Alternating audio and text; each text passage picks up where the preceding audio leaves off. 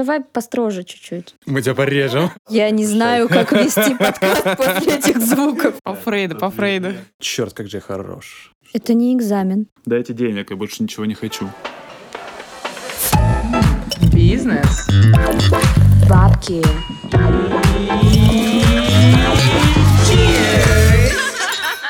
Всем привет, это бизнес Бабки Cheers. Я Аня, самопровозглашенный официальный амбассадор гибкого ЗОЖа. И Катя, мастер спорта по трезвости. Сегодня мы будем разговаривать о такой интересной теме, как бар-менеджеры от Питера до Москвы или как руководить баром в столице. Внимание! Подкаст ББЧ предупреждает. Для того, чтобы записать этот эпизод, нам пришлось съездить в Петербург. Так вышло, что наш первый гость трудится одновременно на два города. А так как мы, любимые слушатели, не можем не провести тест-драйв заведений, в которых работают наши гости, пришлось преодолеть 700 с лишним километров, чтобы бахнуть коктейлей, а кому-то вернуться домой. Расскажем все по порядку. Итак, первой остановкой стал океанический ресторан Lucky Group 345. Мне очень понравилась эргономика заведения. А знаете, когда ты приходишь и понимаешь, что все лежит на своем месте.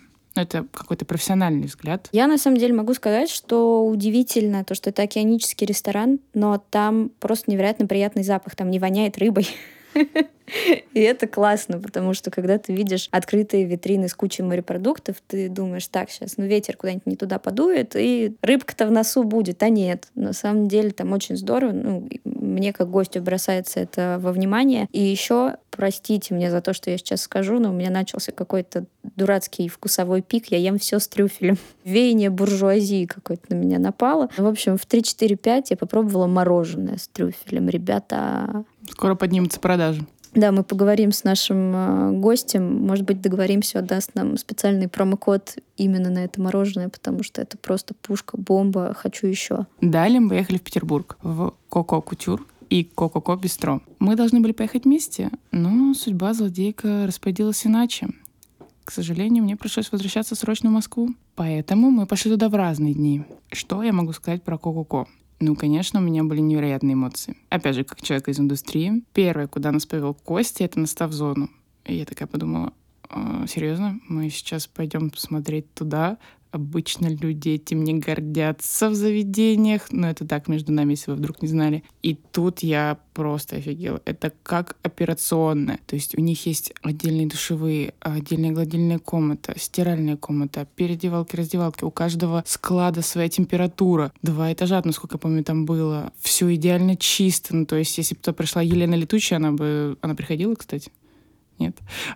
ну вот, и нужно-то зайти обязательно, потому что это просто какое-то великолепие. Там даже есть внутри столовая, где каждому подают разную еду, то есть там кошерную, халяльную, халяльную да, и так далее. Я такая, э, так, если я вдруг вернусь в Петербург, я знаю, куда я побегу работать в первую очередь.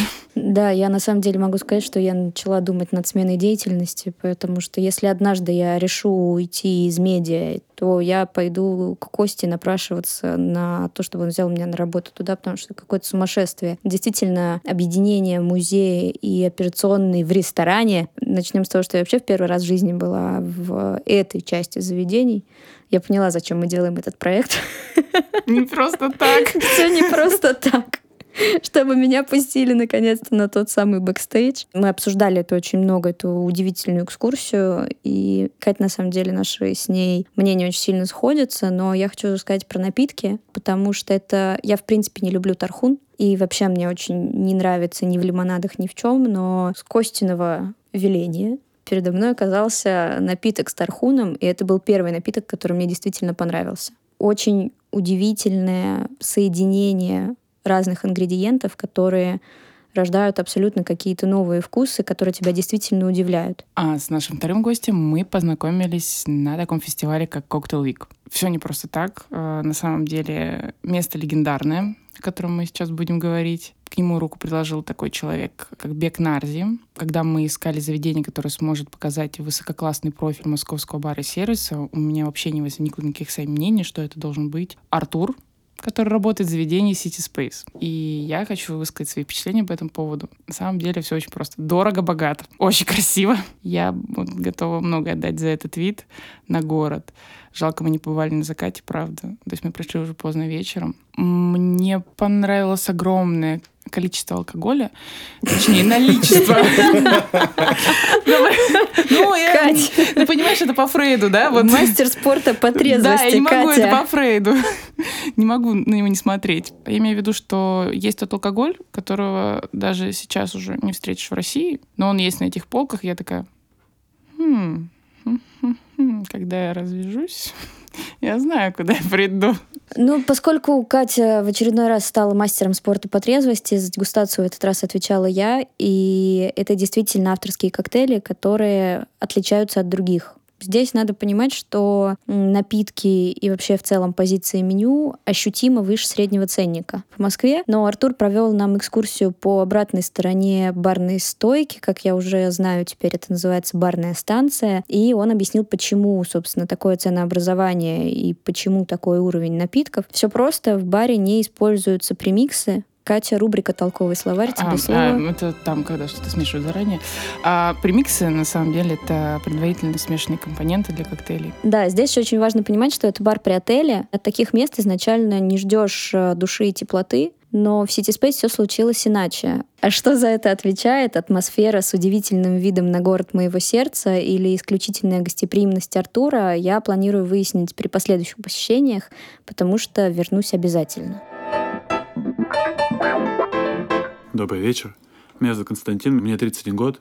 Я являюсь шеф-барменом проектов Матильды Шнуровой, это Кока Кутюр и Кока Ко Бистро, а также старшим барменом ресторана 345 от Lucky Group. Начинал я свою работу в маленьком караоке-баре и попала туда супер случайно. Когда-то меня позвал рук помочь, потому что не хватало рук, и пообещал научить, а потом оставил там на 4 месяца работы одного и больше не возвращался. Так э, я начал учиться этому всему читая книги самостоятельно и продолжил свое обучение именно таким образом. Потом были разные школы. У нас э, я попал, наверное, в один из последних потоков Bartenders Factory, который был еще очный, больше месяца проходил на базе школы в Петербурге. И уже здесь начал свое образование. Я бы никогда не думал, что моя работа будет приносить мне столько удовольствия. Э, это, наверное, впервые получилось так, когда я хотя бы обучился какой-то базе. А, как говорит Игорь Зернов, да, если вы знаете коктейльную классику, вы можете удовлетворить э, любую потребность гостя. Так и получилось.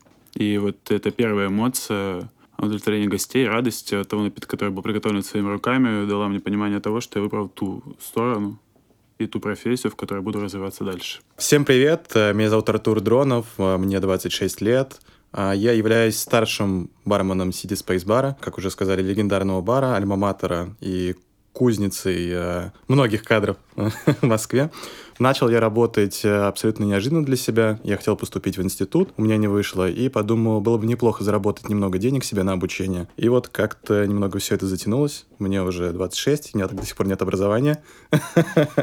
Все до сих пор зарабатываю. Просто на самом деле реально заинтересовал бар. Я работал в месте, где я был и барменом, официантом, и кассиром, кальянщиком, всем на свете. У меня было достаточно много свободного времени, и там лежала такая книжка, а многие бармены ее знают, это «Библия бармена», а автор Федор Евсевский. Я как-то сначала зачитывался ей, потом уже понял, что знаю ее от корки до корки, и подумал, было бы неплохо себя испытать в реальных полевых условиях, в настоящем баре. И я начал работать сначала в семейном кафе, там изучил кофе, чай, э, милкшейки, просто КМС по милкшейкам был. Shake, shake, и подумал, что все, я достаточно крут, попал а, в такой уже я бы сказал, захудалый бар. Но ну, это сейчас я понимаю, что он захудалый. Тогда я думал, вау, коктейльный бар. Я пришел туда, понял, что опять не знаю ничего. Опять все выучил, опять стал крутым. И вот э, когда я уже пришел в City Space, э, мне стало страшно. Когда я пришел на собеседование, я понял, что все мои знания до этого — это абсолютно полный ноль, и что мне опять заново все нужно изучать. Но меня это сильно замотивировало, и здорово, что вот спустя 6 лет работы. Э, начинал я с посудомойщика, сейчас я старший бармен, э, как барменеджер позиции у нас. Это круто. Вот. Я никогда не думал, что моя работа может быть настолько многогранной, э, если говорить в формате барменджера. Барную можно много обсуждать, но вот работа барменджера — это настолько сложная в механике работа. Нужно прям много прокачивать себя с разных сторон. И это такая, наверное, бесконечный путь обучения. Какие у нас сегодня прекрасные гости, Катя. Я предлагаю Такие мужчины, на самом передать деле. мужчинам э, один из главнейших элементов э, записи наших подкастов — волшебную бутылку игристого. Это моя любимая рубрика, кстати. Открывание игристого. Поэтому, молодые люди, Да, одно, кстати, безалкогольное, это мне, я же не пью, да. Можете тоже пить. Пам-пам-пам. А Это вот как-то вот без так- звука. так, А вот это Я профессионализм. вообще даже не поняла, думала, открыл или нет. Ну, то есть, вот, теперь поняла, что открыл. Вот он. Добрый вечер.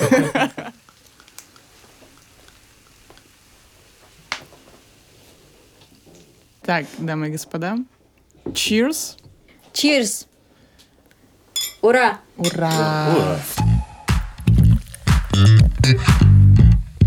Когда мы готовили третий эпизод нашего подкаста, то у меня не возникло никаких сомнений, что это должны быть барменеджеры.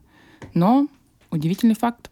Оказывается, обычные смертные не знают, кто такие барменеджеры. Да, Ань? Да, я правда, на самом деле, я спросила у Кати, кто это. Я просто сказала, Ань, мы берем барменеджеров. Она такая, кто это? Что это за люди?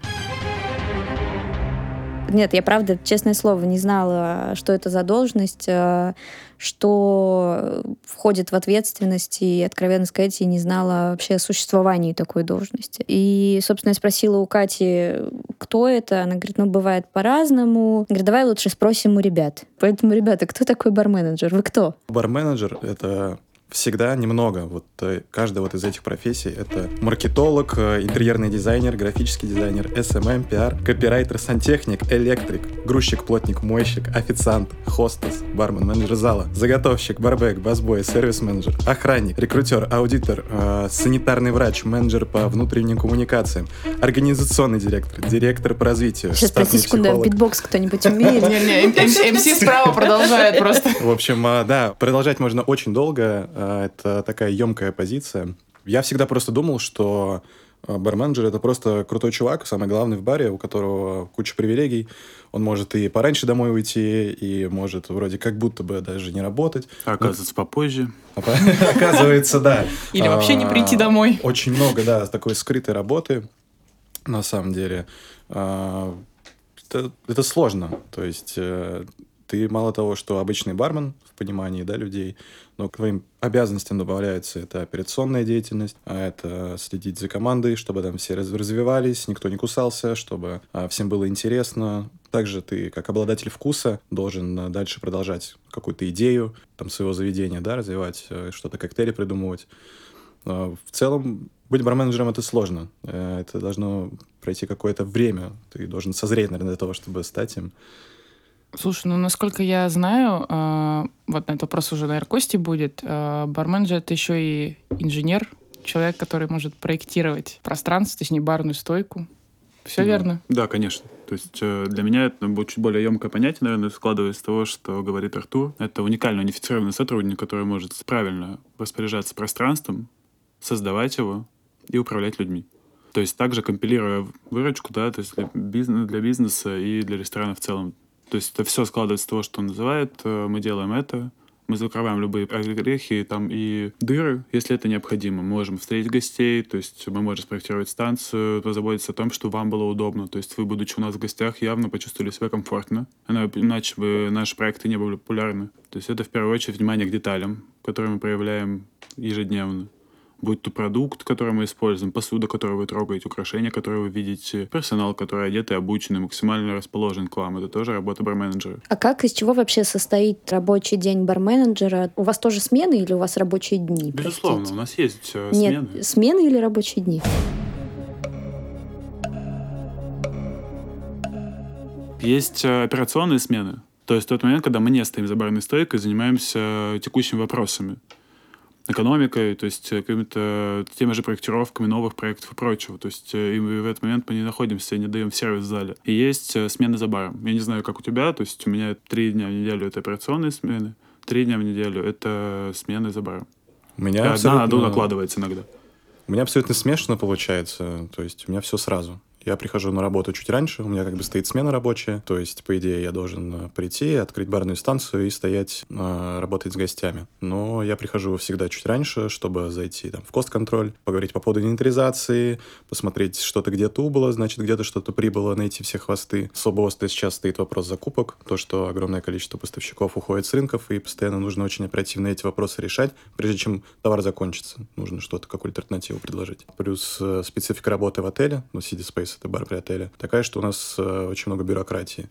Нельзя просто там пойти в магазин, купить бутылку, условно с полки, нужно куча подписать договоров, все это утвердить, со всеми договориться, и это занимает ну, большое количество времени моей работы. Сейчас я вот для себя в голове понимаю, что работа за станцией, там, коктейли, это уже там десятая часть моей работы, она более вторична. Сейчас вот больше как раз-таки направлено на развитие бара, развитие персонала э, и, соответственно, ведение уже документации внутренней. То есть я понимаю, что огромное количество работы. Сейчас вы говорите, ну, я и спросила, вы рассказываете про операцию. Молодцы, ребята, спасибо.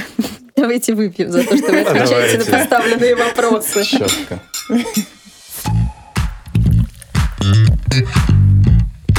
Операционной работы много, но помимо прочего, Кость, ты, по крайней мере, рассказывал, как ты работаешь с напитками, что на самом деле стоит гигантская работа, чтобы выбрать ингредиенты, чтобы их правильно смешать, в правильных пропорциях и так далее. Понятно, что это определенный полет фантазии, творчества и прочего, но ты же не можешь просто сделать там, что, ты, что Артур, я уверен, он тоже разрабатывает барные карты. Вы же не можете просто придумать напиток, потому что, о, класс, вот я сегодня пил тархун, мне захотелось с Тархуном что-то сделать. Вы же тоже как-то ориентируетесь на целевую аудиторию, что они будут пить, как вы это определяете и как это происходит, этот процесс? Ну, безусловно. То есть э, каждый ресторан имеет под собой свою концепцию, в рамках которой мы всегда движемся.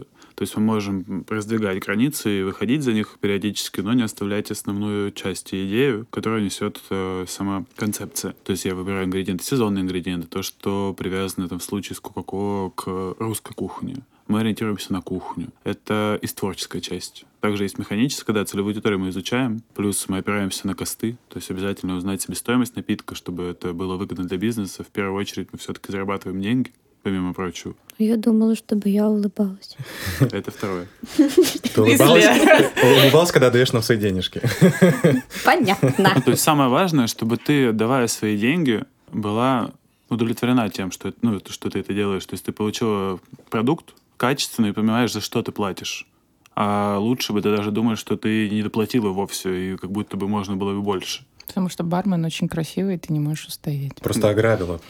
В плюс ушла. Гости от этого намного лучше себя чувствуют, чуть счастливее, чем они приходили до этого, да, то есть перед, стоя перед дверью ресторана, уходя, после него должны получить приятный фидбэк, приятные ощущения и выходить там с улыбкой на, на лице, быть довольным всем, что произошло. Ну вот хорошо, смотри, допустим, у тебя, вот если взять Коко Кутюр, да, это вот целевая аудитория, ну, можно сказать, ближе к люксу. Я правильно понимаю? Ну, это категория, да, действительно. Да. Ну, и, в принципе, в City Space точно так же. То есть тоже категория люкс, можно сказать, в основном. Да, да, это ядро целевой аудитории. То есть э, на что вы будете опираться, когда будете строить барные карты? На какие вещи? То есть это премиальный алкоголь, скорее как всего. Как минимум на качество алкоголя, конечно. Да. А, ну, какие-то же еще вещи. Есть стилистика напитков, что привыкли пить эти люди, к примеру. Ну вот я могу сказать, что у нас как такового, э, совершенно правильно Костя сказал, что есть какая-то концепция заведения, э, в которой готовятся все напитки. К примеру, в City Space как такой концепции, на удивление, нет. А если вы были, там открывали меню. Огромная библиотека там из 80 коктейлей, только авторских, это безумное количество. Но так просто исторически сложилось, так заведено, так вот получилось, что у нас со временем это все копилось, и мы почему-то решили это не выбирать, а оставить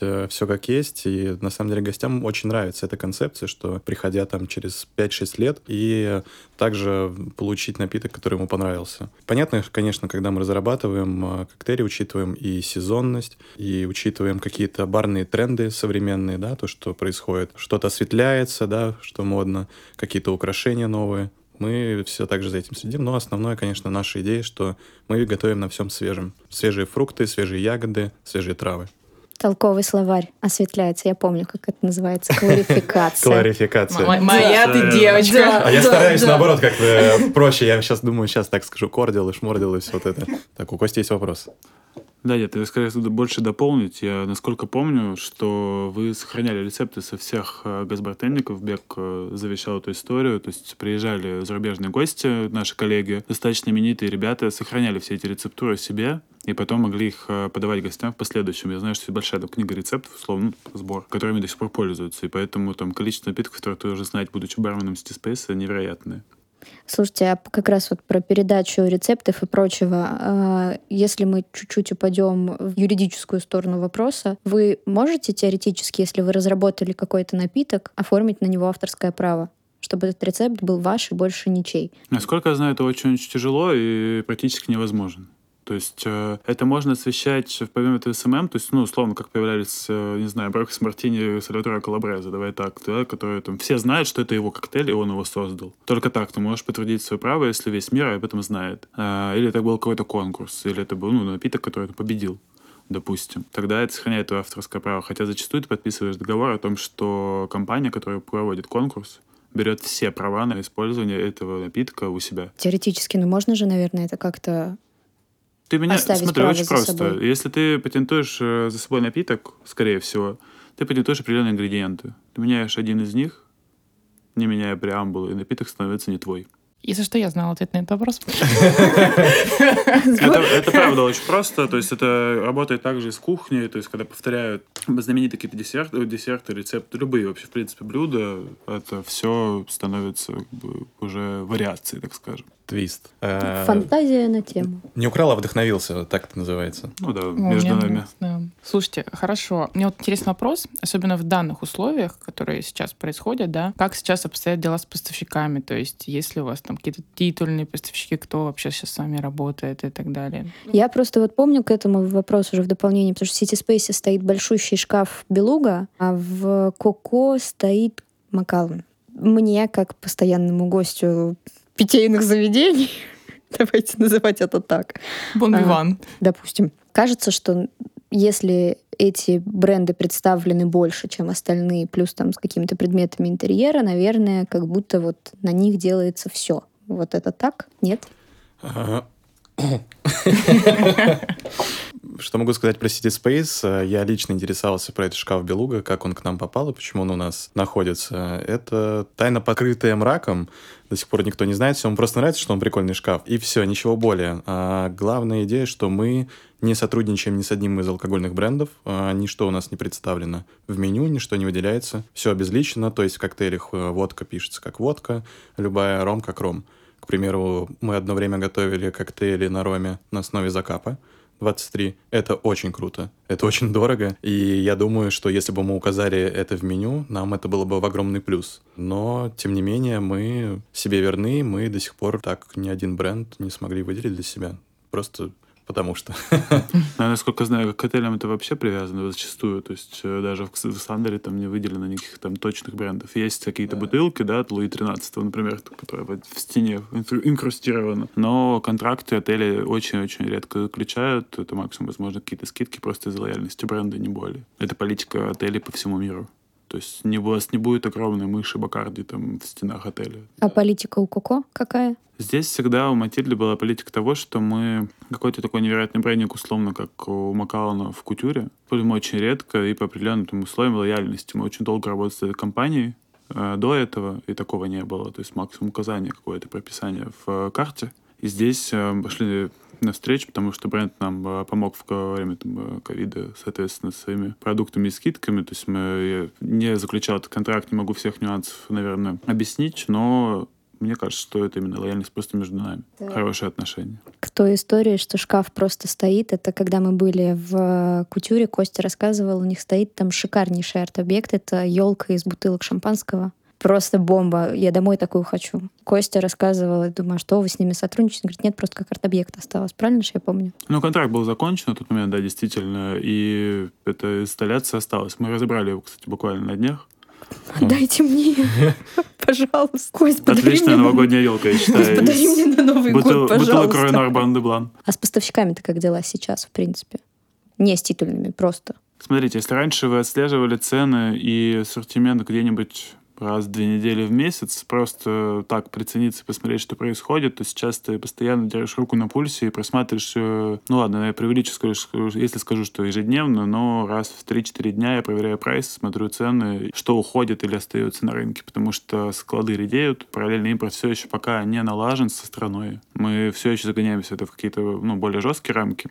Независимо от этого, меня очень радует, что появляются более локальные истории, которые к нам попадают. И плюс страны, которые готовы с нами работать например, там Венесуэла та же не остается. У нас в Lucky Group есть своя алкогольная компания, где Максим Горели как раз ездит говорит с некоторыми партнерами, которые готовы привозить сюда алкоголь. Мы создали себе сами компанию, которая будет это делать. Она называется Hip э, Мы будем готовы, ну, или готовы уже да, на, почти на полных мощностях это делать с остальными ребятами, коллегами, и доставлять интересные позиции на ваши полки. У нас есть алкогольная компания Happy Trade, у нас есть своя вода Петроглиф. Максим Горелик и Сергей Струк выпускают э, буквально скоро свои тоники Сипс, это будет базовый тоник и тоник бузинный. Скоро запустится наша премиальная водка Ники. Соответственно, мы поддерживаем себя самостоятельно, делаем все возможное, чтобы наши полки не пустели, и основы для наших коктейлей были все еще качественными. Круто. Это прям очень, очень вдохновляющая история. У меня история чуть менее вдохновляющая.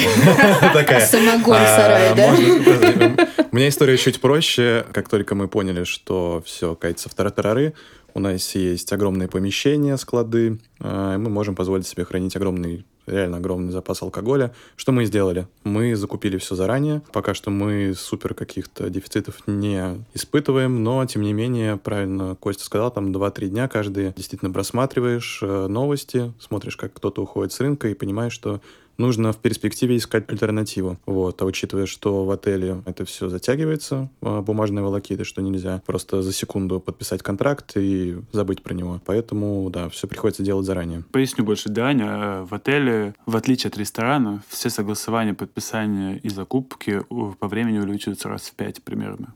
И это огромная главная боль, потому что а, на пути всегда что-то теряется, что-то забывается.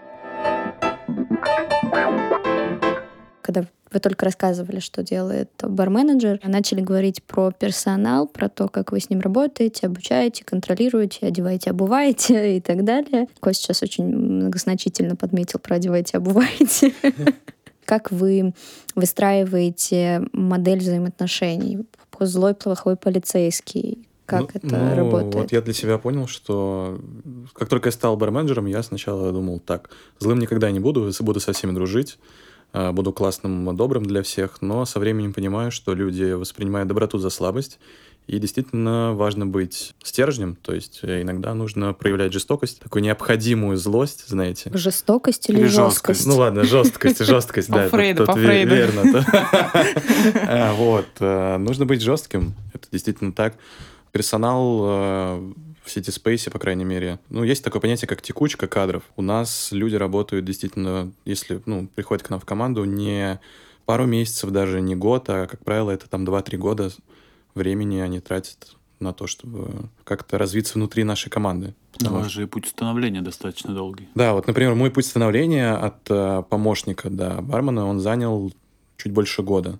И только когда я выиграл конкурс российский, стал там первым бартендером в России по версии Кальвадоса, и мне сказали, ну ладно, тогда ты можешь стоять за станцией, тогда ты можешь называться барменом City Space. То есть все достаточно жестко. Достаточно много из стиля управления, я придерживаюсь кооперативного.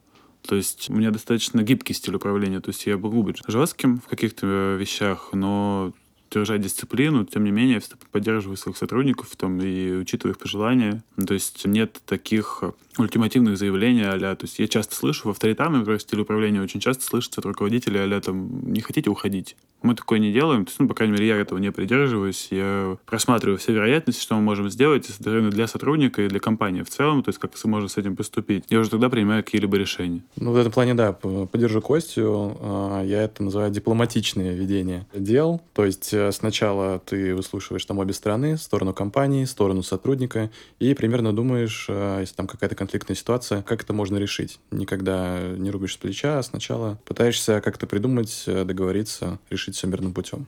Ну, я правильно понимаю, что у вас все равно вертикальная система управления? Ну, то есть э, есть иерархия? Да, конечно. Безусловно. Я, насколько знаю, Артур совмещает, можно сказать, тоже две профессии. Это диджей и барменджер. А ты работаешь на два города. Вообще, как вы успеваете, ребят, так жить? Я вот с утра накраситься порой даже не успеваю, честно говоря. Ну, не знаю даже. Вообще диджейство у меня, конечно, это больше как хобби, но что-то пошло не так. Почему-то это начало приносить определенный доход, определенные плоды. Что здесь не так? Это бабки. Вот, я просто на это абсолютно не рассчитывал. Я это делал э, просто в удовольствие. Переросло в то, что теперь э, также выступаю на рейвах. То есть у меня диджей это не как э, праздники, свадьбы, корпоративы, это что-то такое, прям отрыв. Если вы придете ко мне на работу, вы увидите меня в галстуке. Артур, мы там были. Да, это говорю для слушателей. То есть э, меня встретят там в галстуке, в подтяжках, э, уложенном, опрятном. А если вы встретите меня где-то на рейве, это абсолютно два других разных человека. И долго сотрудники, с которыми я работаю, не могли поверить, что я — это я. Они говорят, вот мы там у тебя сторис в Инстаграме видели, что это вообще? Это точно ты или это просто где-то с интернета скачал? И... Я напоминаю, что Инстаграм и все социальные сети группы компании Мета запрещены на территории Российской Федерации. А, да. Продолжаем.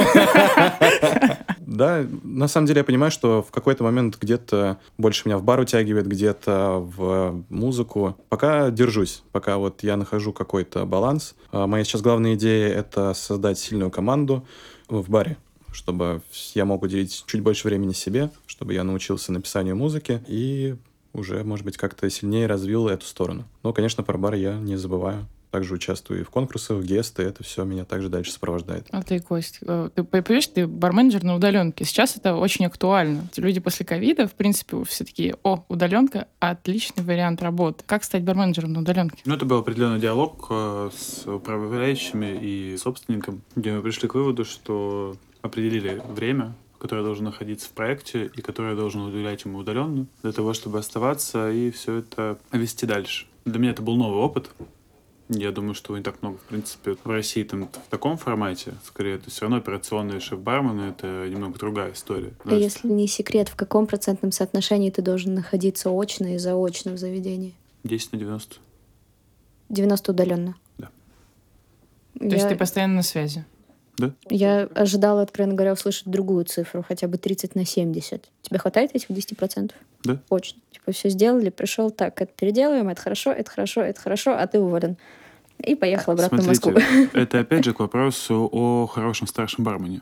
Если у тебя есть крепкая рука на пульсе, которая находится на месте, тебе достаточно корректировать это время. То есть мы можем приложить это на Максима Горелика, например, да, и Lucky Group. У нас больше 12 проектов уже строится еще. И у Максима также в каждом ресторане есть барменеджер, условно, как у меня есть старший бармен на двух проектах, у него есть барменеджер в каждом проекте, это как его там, его глаза и уши в каждом ресторане. И они уже передают информацию, а он их корректирует в процессе. Примерно то же самое происходит у меня со старшим. Все на удаленке строится. То есть, если у вас правильная команда, вы можете себе позволить вести такую деятельность. Хорошая коммуникация, в первую Хорошая очередь. коммуникация, в первую очередь, взаимопонимание, чувство вкуса, общее, общее понимание вкуса, который вы ведете, потому что я приезжаю на все дегустации, если необходимо, как-то удивилась процентному соотношению, если необходимо мое включение, отдать какие-то вещи, например, я приезжаю обязательно дополнительно, и провожу эти мероприятия сам. Мы начали говорить про надежную команду. Как ее, как вы отбираете себе сотрудников? Кого вы выбираете и по какому принципу? Есть ли в барах, точнее не в барах, а именно в вашей связке с сотрудниками такая штука, Катя про нее рассказывала, я, если честно, не знала, что уходит шеф, уходит команда. Вот в вашем случае с барменджером это такая же история? Для меня немного неправильный ход. Если уходит барменджер, уходит вся команда. Я знаю, что такие прецеденты были в достаточно популярных барах, в том числе. Не когда уже там, сейчас они закрыты, либо не так успешно действуют. Если я поставил систему, я могу из нее выйти, и она не разрушится, я хороший барменджер. То есть команда не должна быть предана мне и только мне. Это неправильно для бизнеса команда работает э, с проектом, с брендом. И здесь скорее патриотичность в этом ключе должна быть. Но от кого зависит это? От барменеджера в первую очередь или от системы Не ценностей? Только. И от системы ценностей, построения их тоже, в том числе. Как в Lucky Group, так и в Coca-Cola есть определенные ценности и миссии, да, которые мы ставим перед собой и передаем нашим сотрудникам. И они уже сами понимают, готовы ли они идти с нами в этих ценностях, да, их перенимать, принимать, исследовать им или нет. У них есть на это месяц всегда ну, по крайней мере, в лаке чуть меньше времени, в коко у вас есть месяц на адаптацию. Вы понимаете, все ли вам удобно, все ли вам хорошо, и близки ли вам те идеи, да, и приоритеты, которые мы ставим. Плюс у меня два разных проекта с разным отношением. Бистро, например, очень молодая команда, именно по возрасту. И я не буду набирать туда там возрастных барменов. Ну, как никакой специфики ни отбора нет. Просто сама команда предполагает так, что ребята должны быть примерно в одном э, инфополе находиться. Они все хорошо тогда коммуницируют. Зумеры, да? Ну да. Мы уже пробовали просто. Мы брали на стажировку ребят, и им было супер некомфортно. А барный пенсионер, бартендер-пенсионер. Это, бумер, бумер. Это с какого возраста? Пенсионер. 30, Пенсия когда начинается? 30 Спасибо. Ну все, Ну. с пенсии, Кость.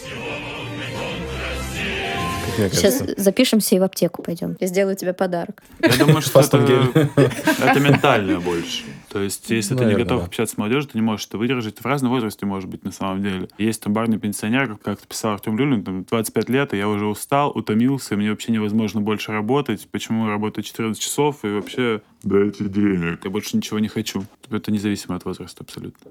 А у тебя, Арч? Ну, у нас, смотрите, с командой немного по-другому, в силу того, что все работают, как я повторюсь, уже там по 2-3 года в перспективе. А человек, который приходит к нам, чаще всего ну, на собеседование, это человек, который уже знает, что это за место. Это не просто вот э, с улицы шел, ветром задуло к нам в отель, и у нас оказался. Они приходят с определенной целью. Чаще всего это научиться потому что у нас, по сути, как в армии, все очень строго, жестко, долго, но имеет а, определенные плоды. А, мне очень нравится вот такая система, как футбольная команда, что у всех есть свои сильные и слабые стороны, и твоя команда на этом строится. Кто-то сильнее в заготовках, поэтому он заготовщик, кто-то лучше общается с гостями, поэтому он там работает зал, бар пополам. А у нас а, получается так, что у всех развиваются сразу все стороны. Поэтому ты становишься таким как бы специалистом широкого профиля. Поэтому почему говорят, что у нас такая, по сути, кузница кадров, что ты со всех сторон потихоньку складываешься.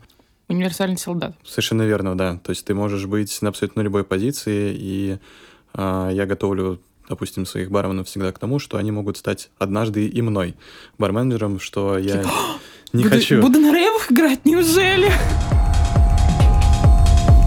Да, то есть э, я всегда эм, озвучиваю, чем я занимаюсь, э, морально их подготавливаю к будущему. Я заинтересован в том, чтобы они развивались, росли, э, потому что это моя команда, и я не хочу, чтобы со мной какие-то лошары работали. Я хочу, Воистину. я хочу, чтобы меня окружали сильно интересные люди, чтобы им было интересно со мной, чтобы мне было интересно с ними. Я думаю, вот эта команда крутая. в таком Слушайте, про развитие, про хорошую команду, как поддерживать бар на плаву. Вы, как никто другие, наверное, понимаете э, суть вопроса, как сделать так, чтобы проекты жили столько лет уже, сколько они живут, больше десяти, и продолжали быть востребованными. Бабки, бабки. Не без этого. А, Мы, принципе, всегда популярны у нас, конечно, с переменным успехом, там, да, в связи с различными, да, с историями в мире, а, гостей больше или меньше, но стабильно всегда есть поток а, гостей, потому что мы просто чертовски хорошо делаем то, что мы умеем. Плюс есть такое понятие, что, ну, в любом баре это как постоянный гость, да, гость, который там к тебе приходит раз в месяц, там раз в неделю, раз в две недели. Вот для City Space постоянный гость — это человек, который приходит раз в полгода, раз в год, потому что сама специфика заведения такая, что это поход к нам какое-то как мероприятие воспринимается. Не то, что ты там на кофе забежал а, или там, не знаю, просто захотел выпить, скорее всего, ты подумаешь, а, я, наверное, сегодня не очень хорошо одет, вот, наверное, я сейчас э, пойду домой, подсоберусь, приглашу свою девушку, и это уже получится какое-то мероприятие. Она, скорее всего, там ноготочки себе сделает, коктейльное платье наденет, а, прихорошится, и будет клево. Вот, но впечатление настолько яркое, что, наверное, второй раз э, там за неделю приходить туда не захочется. Поэтому это должно как-то внутри улечься, перевариться, и ты должен, наверное, соскучиться по этому месту, чтобы вернуться сюда через э, полгода-год. А почему, почему возвращаются? Скорее, не почему возвращаются, а почему на протяжении там, 14-15 лет, как ты сказал, это удается поддерживать. Это исключительный гарант качества, Да, стандарты я, качества. Я думаю, что так действительно, потому что всегда, когда к нам приходят, знают, что будет круто. То есть даже без тени сомнения они знают, что будет вкусная еда, будут вкусные напитки, будет э, хороший сервис, все будет на высоте. Репутация. Да, Ты же реп- захотела здесь, вернуться? Здесь, наверное, репутация все-таки, да, действительно, то, что годами так сложилось. Ну и, конечно, тяжело это поддерживать, да, спустя такое количество времени, чтобы так же, как и тогда, было действительно круто, чтобы у гостей оставались такие же впечатления. Кость, ты сказал важное слово «репутация». Да. Это... Ну, это самое емкое понятие, которое можно применить, потому что если тебе зарекомендовался как качество места, и ты держишь эту планку, а иногда еще ее поднимаешь чуть выше с годами, то гостям все еще интересно к тебе вернуться. То есть, условно, есть же хиты, на которые люди возвращаются, есть вещи, которые незыблемы, и плюс гостей нужно удивлять еще. Артур правильно сказал про постоянных гостей. Мы всегда стремимся к и обновляемому потоку, и хотим сохранить какую-то часть. И это всегда желательно 60 на 40. 60% постоянных гостей, 40% новых гостей, чтобы кто-то с нами знакомился заново, а может быть и в первый раз, а кто-то приходил как к себе домой. Например, в Лаке Закае там есть постоянный гость, который сидит за одним и тем же столом и ест одну и ту же еду и напитки уже больше трех лет. Он просто КБЖУ считает, чтобы всегда было верно. Ну, Это тоже верная формула. Ну, есть такие гости, а есть гости, которые впервые приезжают, удивляются, приводят еще гостей. То есть за собой, и тем самым поток почти нескончаем поддерживается и становится стабильным. То есть это компиляция качества гостей, да, и таких, таких потоков, она и дает тебе и финансовую успешность, собственно, и возможность жить дальше. Слушайте, это, конечно, удивительно. Я, как тот человек, который изначально не знал, кто такой барменеджер и кто вообще такие, и зачем оно надо. Конечно, удивительное объединение огромного количества функций и как э, творческих, так и тех, которые отвечают за административную функцию. И мне откровенно кажется, что Такое можно получить только с опытом. Но, готовясь к записи, мы нашли удивительную вещь. Вопрос был... Поразительную. Просто поразительную. Вопрос был в Гугле. А, как стать барменеджером? Там мы нашли удивительный образовательный центр профессиональной подготовки. Северо-западный центр профессиональной подготовки. Плюс. Да, и он, значит, предлагает сайт, вы сами понимаете, как выглядит, то есть там, ну, просто фешенебельный. Это «Привет, питон» из 2005 или как там. Ну, в общем. Северо-западный центр профессиональной подготовки «Плюс» предлагает курсы бар-менеджеров. За 72 академических часа они предлагают пройти 6 дисциплин, потом написать выпускную квалификационную работу на одну из 12 предложенных тем и сдать экзамен. Вот такая вот удивительная ситуация. То еще можно получить высшее образование, Артур. Так я все-таки не до конца, да, еще? То есть есть шанс, да. Ну, слушайте, ну это, конечно, кажется, что это какое-то безобразие. В барном обучении, мне кажется, всегда были у нас сложности Особенно там есть у нас барная ассоциация России. Такая организация в Москве, я, конечно, сложно представить. Может быть, в регионах она еще может себя более-менее комфортно чувствовать. Но в Москве, где все быстро, развито, современно, они выглядят отсталыми лет так на 15-20. И если ты, не дай бог, там пройдешь обучение, а с этой корочкой придешь устраиваться в любое московское заведение, скорее всего, прям громко будут смеяться, потому что Зачем ты это сделал? Но у меня есть небольшой комментарий в противовес. Например, Женя Шашин заканчивал э, бар в Москве. И, возможно, в то время, когда Женя учился, это было хорошо, потому что когда я начинал работать, бар, ну, бар Ассоциации России в Красноярске, дом у меня, тоже была достаточно сильна. Просто ребята словили какой-то определенный период стагнации и более никуда не развивались. И в этом и есть проблема. То есть э, индустрия шагнула, Оборонная ассоциация России почему-то осталась на том же месте. Вот я буквально день или два назад видел в сторис, э, как они под тектоник шоты поджигают. Допустим. На каком-то мероприятии. Или такой... работают сухим льдом. Да, не хотелось бы там супер плохо о коллегах или что-то такое, да, я испытываю определенное уважение к Ассоциации Петербурга, например, к Кудрявцеву и прочим, да, то есть это те люди, которые ставили индустрию, начинали что-то делать, и поэтому просто мне кажется, что они немножко затормозили. Возможно, им нужно какое-то вовлечение, какая-то мотивация, чтобы двигаться дальше. Будем надеяться, что это так и будет. Ну, то есть совсем не обязательно. Ну, то, что я знаю, как была ответ на этот вопрос. Я не училась нигде. вот, у меня была школа, школа Полому Кантина и Капитас, немножко Бартендес Factory, можно сказать.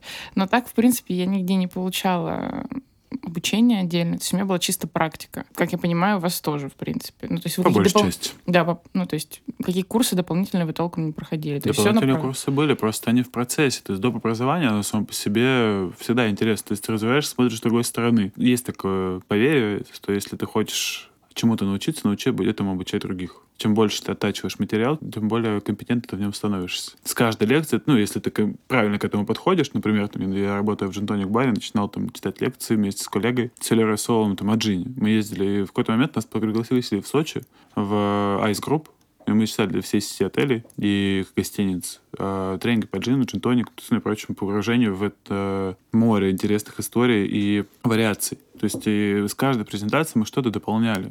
Мы там нашли документ о том, что джин может быть географически защищен. И нашли целый список. А потом сами этому удивились и научились еще больше чему-то и уже доносили это других.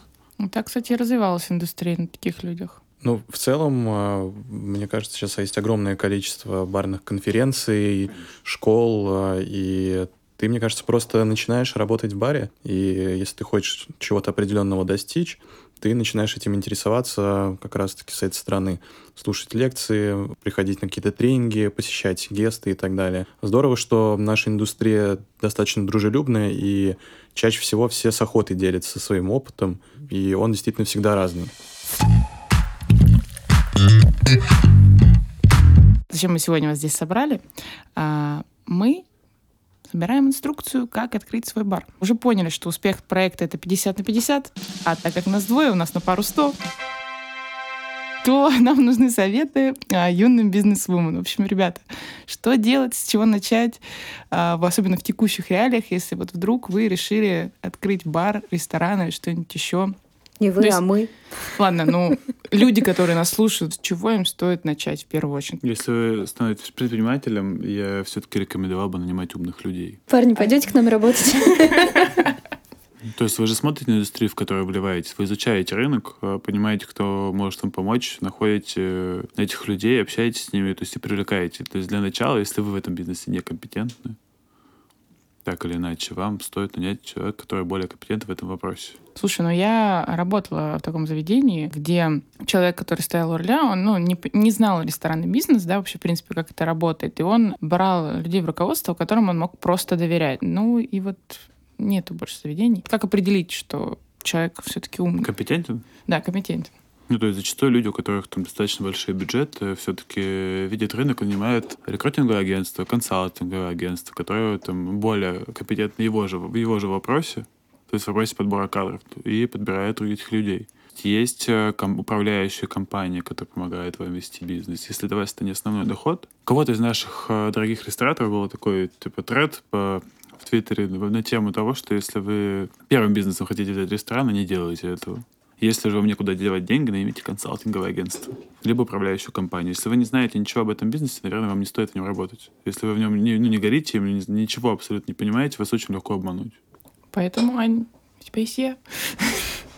Ну, какое-то партнерство, то есть э, все-таки лучше заиметь. Ты понимаю, то есть э, сторону этого бизнеса, особенно барного, там, ресторанного в том числе. Часто же люди приходят, кладут деньги, говорят, инвесторы. То есть инвесторов привлекают, либо популярные люди. Можно войти в какую-то долю, например, предложить э, свои капиталы какой-то сети, группе компаний. И, тогда, и в таком случае уже прийти к успеху через них, например.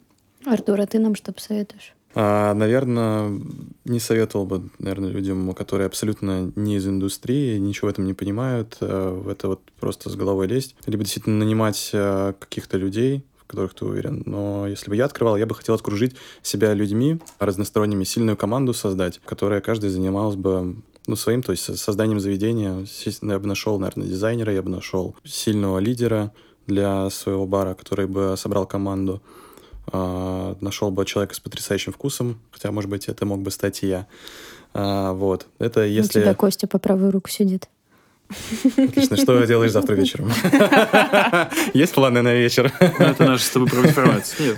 Ну, в целом, а, в текущих реалиях мне кажется, сложно открывать сейчас какое-то заведение. Хотя люди, э, я вижу, что не стесняются, не боятся. Люди смелые все равно открывают новые свежие проекты. Они и... что-то знают явно. Они что-то знают. Интуиция, удачу никто не отменял в любом случае. То есть, а вот заручиться поддержкой каких-то людей с репутацией все-таки будет более надежно вот сейчас зачем все это делаем? Мы сейчас вот их собираем, этих профессионалов, проверяем. А потом, а потом их репутация будет работать на наш новый проект. На самом деле это все правильно. Нетворкинг — это самое важное, что есть сейчас в индустрии. То есть вы общаетесь, вы заводите знакомства. И поверьте, многими годами убежден, что связи, просто знакомства и прочие определенные ну, налаженные отношения решают намного больше денег. Подписываюсь вообще под каждым словом. Да, друзья, очень-очень логично мы подошли под вопрос связи и отношений. В эфире наша любимая рубрика «Бартиндер». Сейчас э, вы должны назвать самых горячих представителей индустрии, как мужчин, так и женщин. Костя, начинаем с тебя. Тебя О. назвать нельзя, если что. Однако. А так было бы легко. Сразу вопросики все решили. Я бы все-таки отдал, и все еще даю с каждым годом, даже когда голосую по первенству Яне Айдаровой. Но это, да, самый, наверное, харизматичный представитель и привлекательный для аудитории, в том числе э, со стороны женщин. А в плане мужчин я, бы- я бы все-таки взял Женю Шашина. И здесь не, для меня ум одна из самых ярких вещей. И здесь этот человек превышает все планы лимиты, о которых бы я мог думать. И для меня это ну, является определенным интересом, который я хочу там, превозмочь и тоже достичь. Я считаю, что человека встречают по одежке. И ум, э, да, здорово. Но вот если все-таки говорить самый горячий, вот не знаю, меня есть э, знакомый э, Вячеслав Косицын. Тебе привет. А, Он настолько горячий привлекателен, что с ним знакомились не только девушки, но и мужчины. Мне аж захотелось посмотреть. А можно фотку потом показать? Потом Э, обязательно, да. Ссылку А, тогда- Теперь у него есть жена, он э, серьезный человек. Ё-моё! Все, расходимся. Пока. Никакого э, нетворкинга. А девушки, э, честно, так как-то сложилось, что в моем окружении я не знаю ни одной девушки бартендера. Ну, прям вот. Ты почему на меня смотришь? Что напротив тебя сижу, кстати, если что. Совпадение Вот, э, такое. Выключайте ему микрофон. Дальше смысла нет. Вот. э, Но, наверное, можно выделить Марию Баронец. Это Ну да, кстати, кстати. вообще. горяча. И Чертовка. бешено. Служебные романы. Есть ли они у вас среди ваших подчиненных, или, может быть, у вас были такие истории? Пришло время делиться тем, чем бы вы, может быть, не очень хотели делиться, но надо. О, В этом плане я строго себя дисциплинировал. Как бы... Ой, нет, они здесь. Серьезно. Я, я, я уверен, что мне сейчас никто не поверит, но я терпеть не могу служебные романы, потому что это все обсуждаемо, не дай бог кто-то что-то услышит, э, начнется, просто запустится эта машина, особенно, ну, если взять э, мою работу в отеле, это, считайте, несколько отделов. Все постоянно сплетничают. Не дай бог тебя там кто-то где-то увидит э, за ручку идущим с кем-то. Это... Я абсолютно против служебных романов на работе. Серьезно.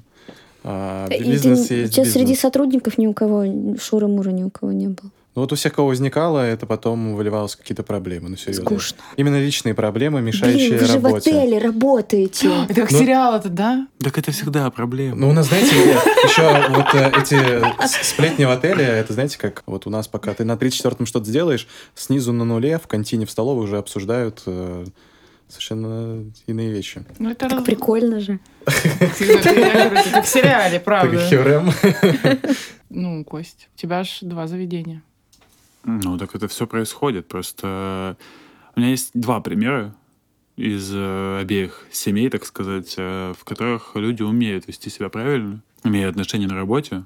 а это никогда не видно, собственно, на месте работы. То есть мы условно об этом знаем, но люди умеют все держать в руках. Это всего лишь два примера. Я считаю, что это скорее исключение, нежели правило. Потому что все, что я видел до этих людей. Всегда и правда кончалось плохо, и выглядит несуразно. Поверьте, да, эти стереотипные игры, в, там, бармен, хостес или что-нибудь подобное.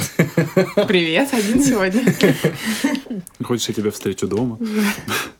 И прочее, да, действительно, это плохо влияет и на работу, и впоследствии влияется в конфликт, и недомолвки, и не- не- недопонимание. И что, и никаких дурацких историй не было?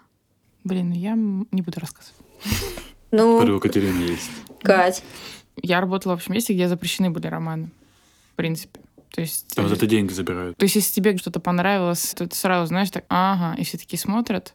«М-м-м, нельзя так делать. Если мы еще раз увидим, мы всем расскажем. Ну, а до этого, то есть у нас тоже было место, где парень и девушка работали на разных позициях. Между собой там я ссор не замечала, но, к сожалению, вот почему я, допустим, против, потому что это сразу же другое отношение. Женщина или мужчина будет защищать его не как работника, как в первую очередь свою пару. Вот, если что-нибудь произойдет, какой-нибудь конфликт и так далее, на мой взгляд. Поэтому это абсолютно целесообразно. Особенно по вертикали власти, это ужасно. Да. В момент на карантине я перезапускал проект в качестве управляющего рестораном. Я закрыл ресторан, запускал новый. И здесь не про постоянную работу вместе. Мы с Аней работали вместе, она была моим менеджером. Пам-пам. Т- Не со мной. Нет, Ну, Я э, знаю, о ком он говорит. Катерина знает, да. И мы, ну, просто было в ее компании, в ее группе ресторанов, соответственно, они взяли новый проект, пригласили меня там в качестве управляющего. Мы были в разных ресторанах, я был менеджером. Э, В одном я запускал другой проект. Мне нужна была помощь, мне нужен был опытный сотрудник, который знает внутренние части компании, и, соответственно, она мне помогала. И здесь вот Артур просто вспомнил про жесткость. Мы был- были более требовательны друг к другу, чем, были бы, чем был бы у меня там другой менеджер, или у этого менеджера был бы другой управляющий, условно. То есть, э, зная друг друга, все равно относишься по-другому, абсолютно несознательно. Это вылилось там через месяца полтора, то есть до этого мы держались, но произошла там точка несоприкосновения, и вот здесь сыграло.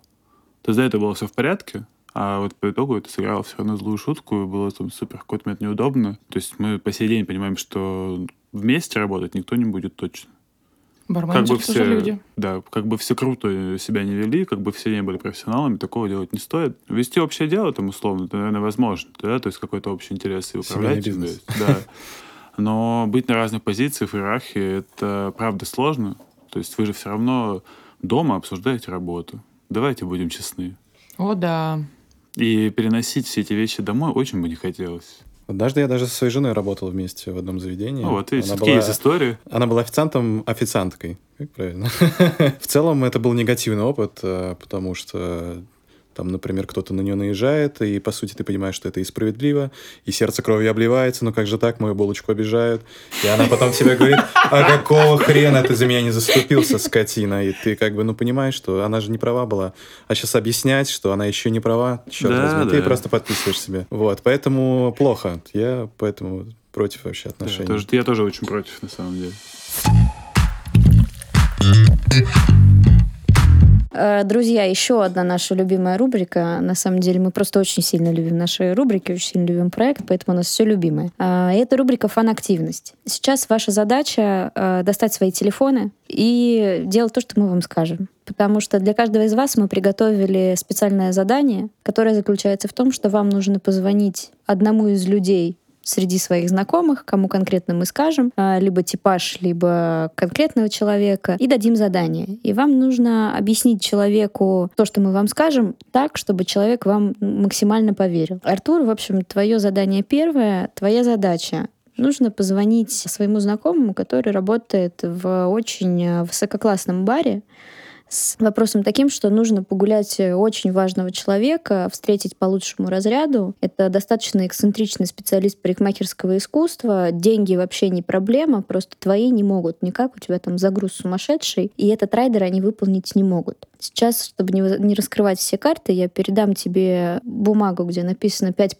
пунктов э, райдера. Тебе нужно перечислить их все и создать ощущение полного цейтнота, и так, чтобы человек тебе поверил. Кому мы будем звонить? Это, я уже сегодня упоминал, это Вячеслав Косицын, он сейчас э, барменджер O2 Lounge в The Carlton. Класс. Будет интересно, потому что у них часто действительно возникают такие бредовые ситуации, когда там гость не любит косточки в оливках, э, я не знаю, там что еще. В общем, Давай звони. Это О, это действительно- прям по адресу, слушай. Алло, Бро, привет. Удобно говорить? здорово. Ну так, что, срочно? Ну, да, вообще, да, срочно, буквально пару минут. Слушай, у нас гость тут приехал, прикольный. А, вот, хотели ему Москву показать. А, и он а, очень хочет еще к вам зайти в О2. Нужно его укатать. Просто у него немного странные запросы. Вот, он к нам в отель тоже заехал. А, А сегодня давай, давай завтра. Можно ему завтра отправить ко мне? Да, да, да, да, да. Можно завтра. Просто у него там э, странный такой список нам э, выставили на почту еще.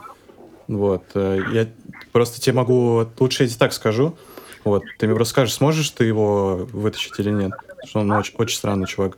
Да, да, да, да, слушаю. Короче, смотри, ему, знаешь, что надо?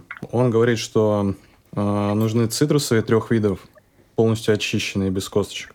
Я так понимаю, это в стол нужно ему или что-то такое. Вот. А, еще этот чувак, я не знаю, откуда он, он пьет чебаркульский кефир 8%. Я не знаю, у вас есть такое? А он? А? А, подожди, а он хочет в отель заехать? Ну, он типа в O2 хочет э, тусоваться. Вот. Э, он у нас уже был. Очень странный тип, парикмахер. Ну, ты знаешь, они все странные.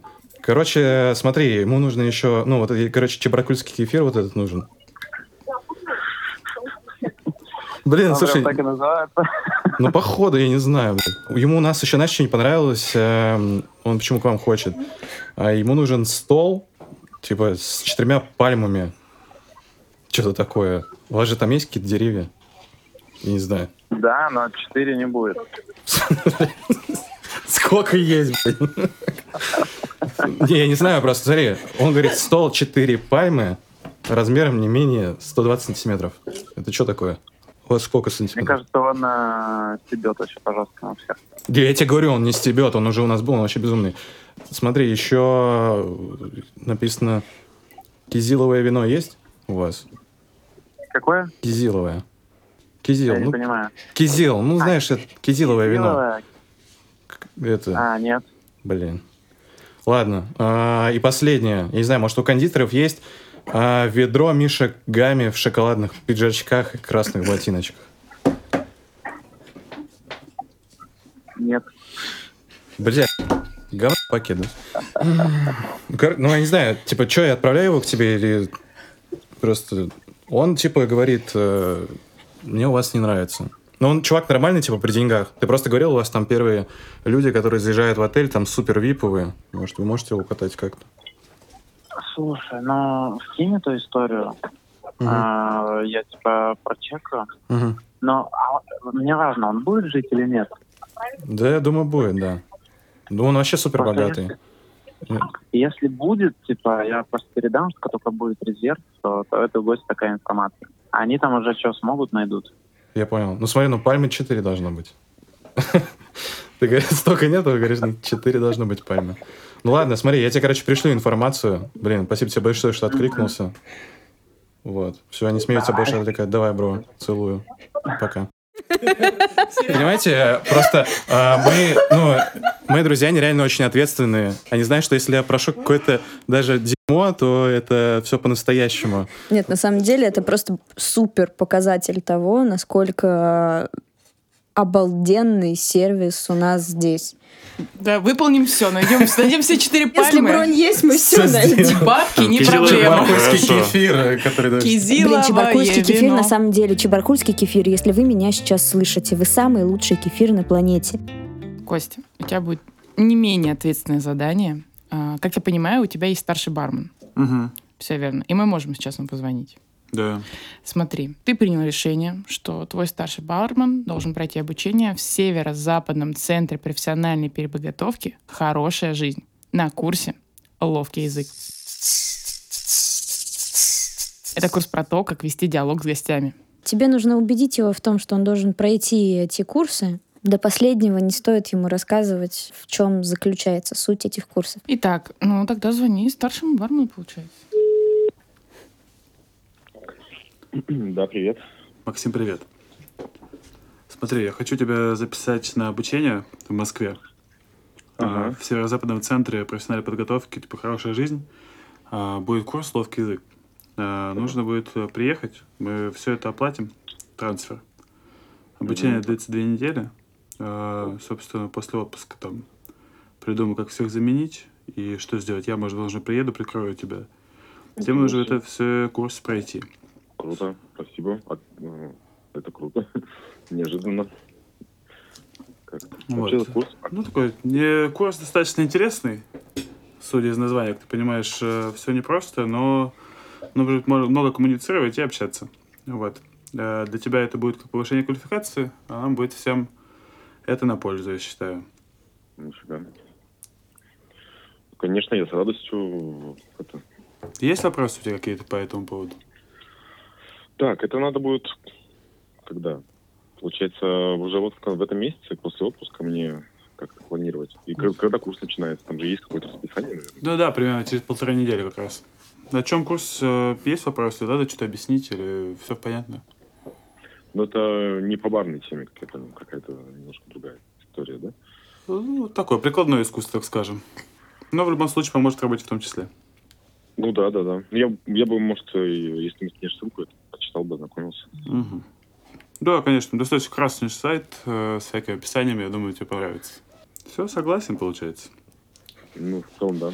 Я тебе по почте вышлю дополнительные все материалы, ознакомишься, там всякие интересные разделы, нужно будет их тоже там тесты проходить. Все. Ловкий язык. Ловкий язык, да.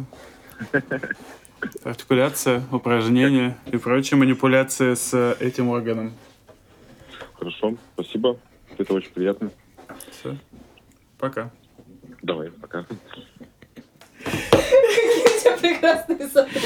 Я просто поражаюсь, что они все таки да, нет проблем, вообще все сделаем. Ловкий язык, так ловкий язык. вообще.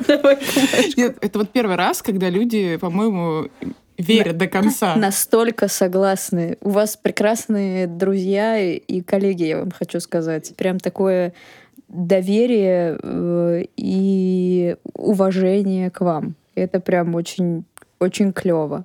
Ну, работа в отеле, я думаю, не только чебракульский кефир можно послать запрос в райдеры. Слушайте, посмеялись и хватит. У нас есть последний серьезный вопрос. Он заключается в том, Кость, к тебе, наверное, в первую очередь будет Мгм. адресован.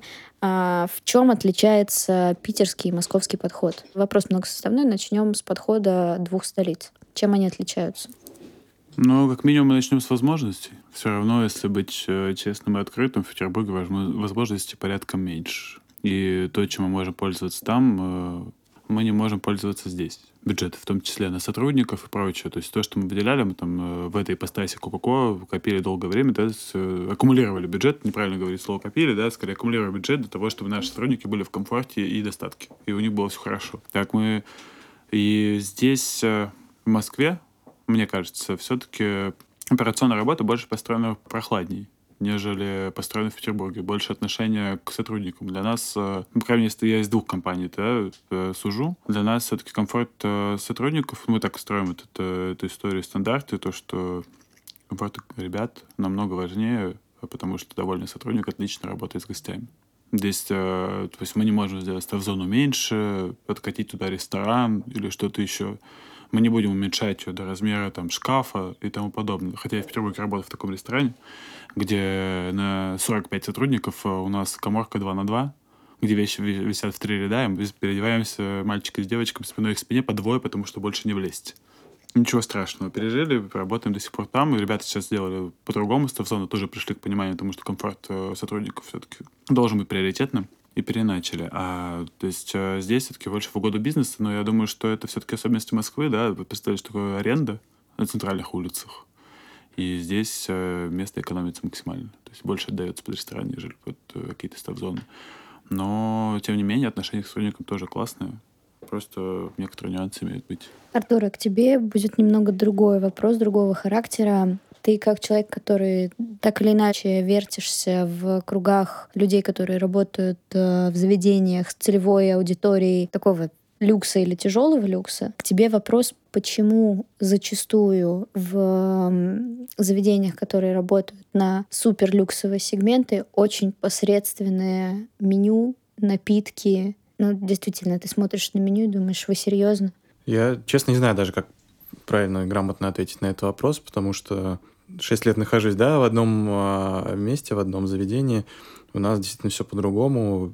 Этому всегда уделяется а, максимальное внимание. И я понимаю твой вопрос, и честно, я сам себе его задаю, когда приезжаю в какой-нибудь крутой люксовый отель, а там достаточно посредственные бартендеры, и ты, если даже просишь приготовить какую-то элементарную классику, это всегда все выглядит очень грустно. Почему? Не знаю.